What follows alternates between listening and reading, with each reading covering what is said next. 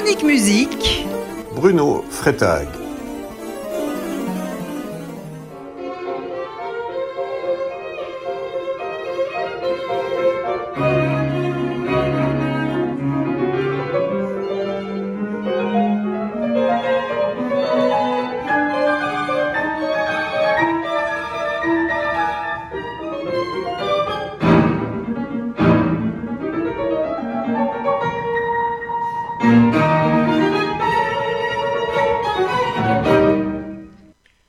Vous venez d'entendre la fin du trio pour piano, violon et violoncelle de Aharon Harlap, joué récemment à Paris.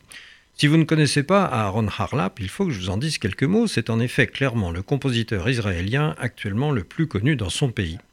Son nom mériterait déjà à lui seul d'être souligné, car il s'agit de l'acronyme de Chacham Rishon le Yehudai Pauline, c'est-à-dire textuellement le premier sage parmi les Juifs de Pologne. Aaron n'est pas le seul Harlap en Israël, et en ce qui le concerne, il est né au Canada et non en Pologne, et il est arrivé en Israël en 1964. Aaron Harlap n'est pas seulement compositeur, c'est aussi un très bon pianiste et un chef d'orchestre qui a dirigé en Israël, bien sûr, mais aussi en Europe, aux USA, au Canada, en Afrique du Sud.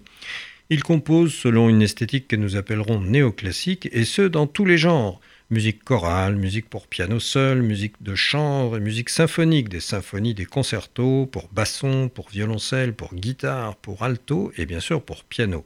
D'ailleurs, lorsque Aaron Harlap a quitté Paris après la création française de son trio pour piano, violon et violoncelle en janvier dernier, il s'envolait pour Budapest où était créé son concerto pour clarinette.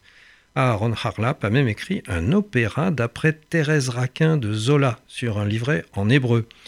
Voici donc quelques notes de Thérèse Raquin de Aaron Harlap, le seul et unique opéra en hébreu d'après un roman français.